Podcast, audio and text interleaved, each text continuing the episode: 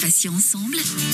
L'interview. Bienvenue si vous venez tout juste de nous rejoindre sur Patients Ensemble. Euh, Céline avec vous pour ce matin soleil.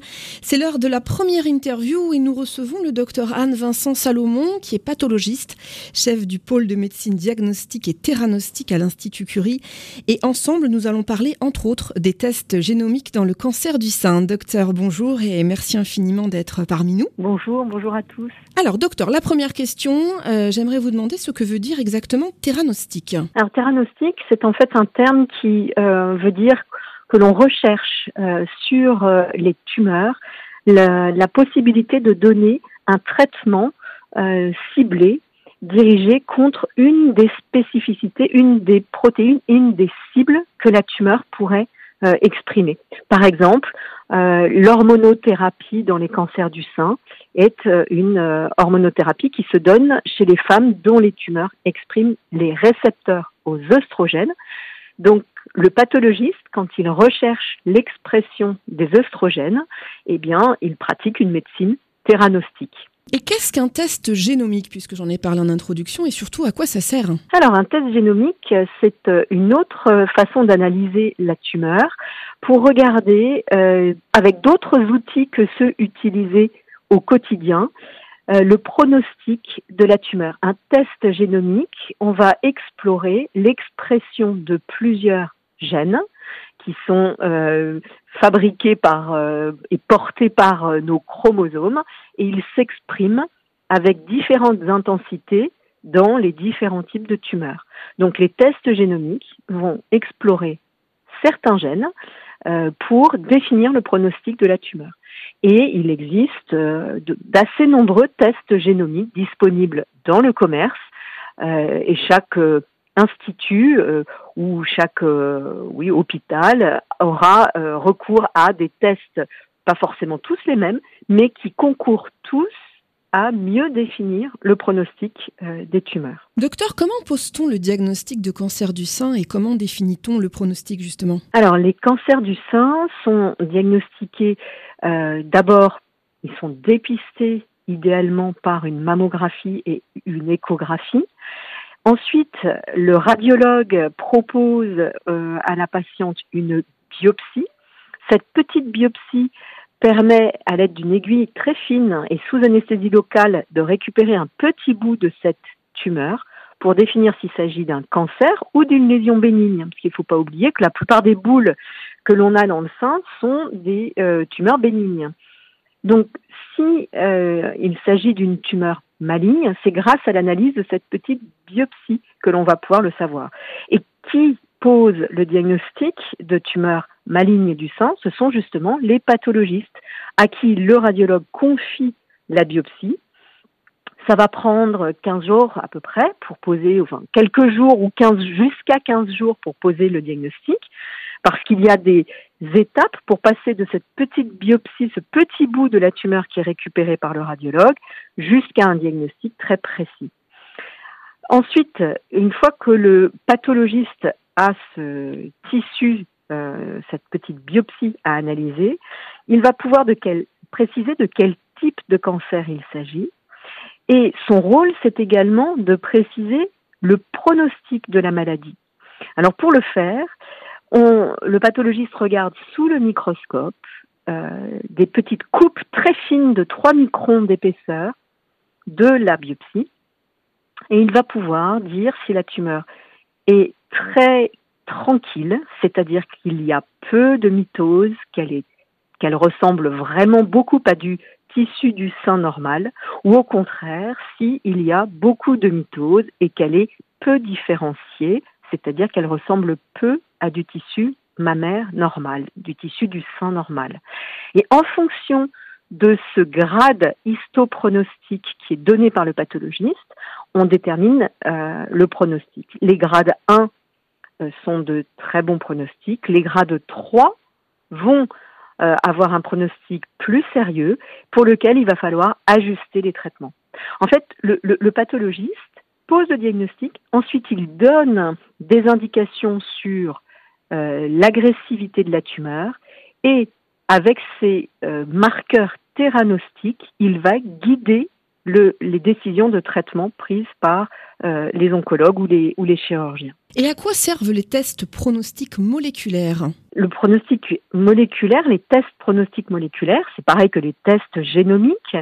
Euh, donc, ce sont des tests du commerce euh, qui sont qui explorent l'expression de plusieurs gènes, entre 7 et 50 gènes, vont, suivant les tests génomiques sont explorés.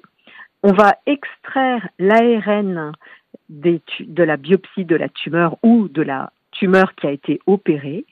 Et généralement, d'ailleurs, ces tests sont faits après la chirurgie sur la tumeur, puisque pour compléter l'analyse des gènes, eh bien, euh, il est important de connaître la taille de la tumeur et le statut des ganglions sous le bras que le chirurgien a été retiré. Ce qu'on appelle le ganglion sentinelle, euh, que le chirurgien a retiré précautionneusement, il est également analysé par le pathologiste.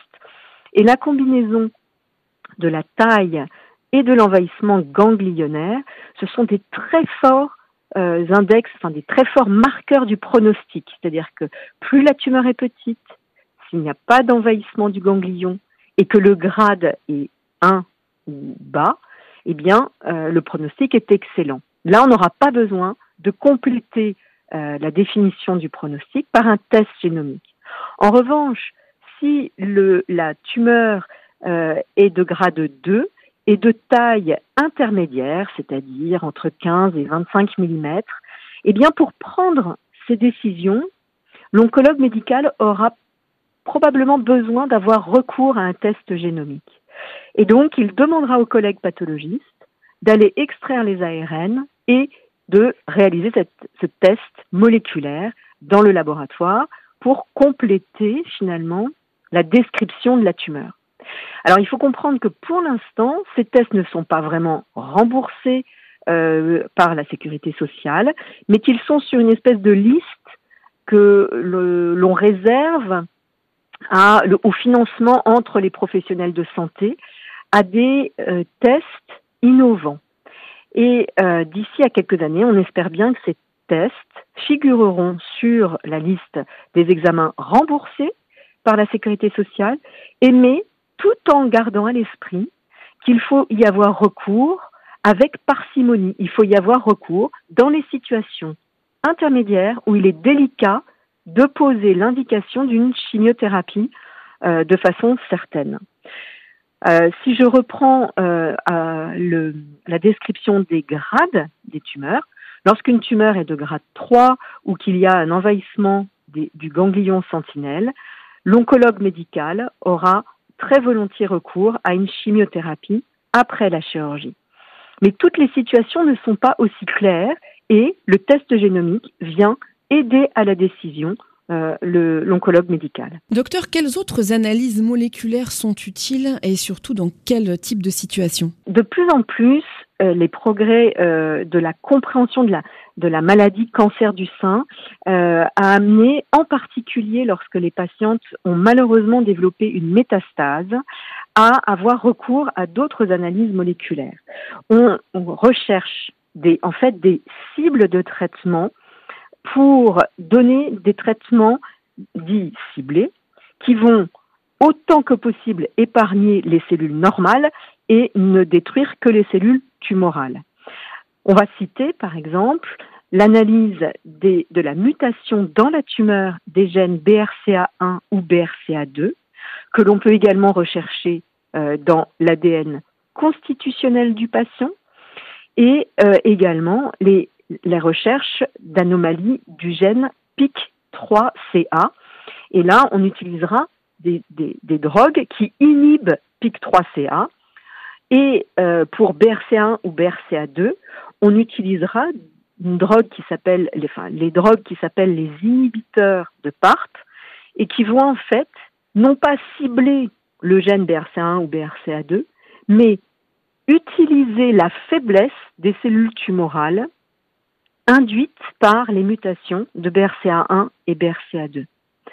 Pour l'expliquer plus simplement, quand BRCA1 ou BRCA2 sont mutés dans la tumeur ou bien constitutionnellement, les cellules tumorales ont une accumulation de fautes d'orthographe dans leur patrimoine génétique, dans leur ADN. Et ça, c'est difficile à supporter pour une cellule normale ou même une cellule tumorale. Et elle cherche toujours à corriger les fautes d'orthographe. Et BRCA1 et BRCA2 sont des, euh, des protéines, des petites euh, usines, si vous voulez, à réparer les fautes d'orthographe des chromosomes. Lorsqu'une cellule a BRCA1 et BRCA2 mutés, elle perd donc un correcteur d'orthographe. BRCA1 et BRCA2 ne sont pas les seuls correcteurs d'orthographe. Il y a d'autres protéines, dont les euh, enzymes PARP.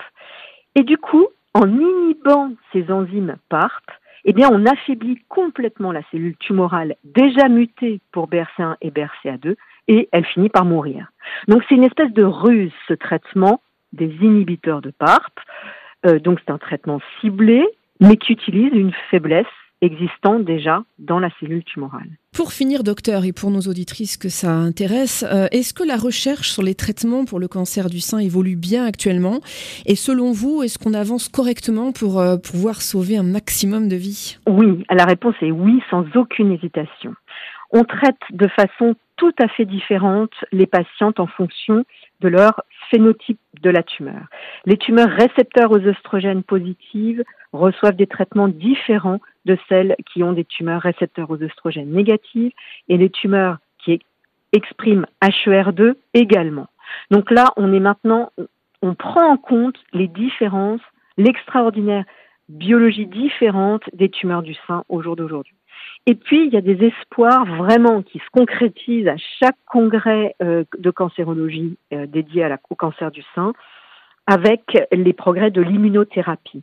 On comprend de mieux en mieux, euh, grâce à la recherche, le rôle des lymphocytes et de toutes les cellules de l'immunité dans les tumeurs. Et donc, on arrive de mieux en mieux à ajuster les traitements en fonction des progrès de cette compréhension.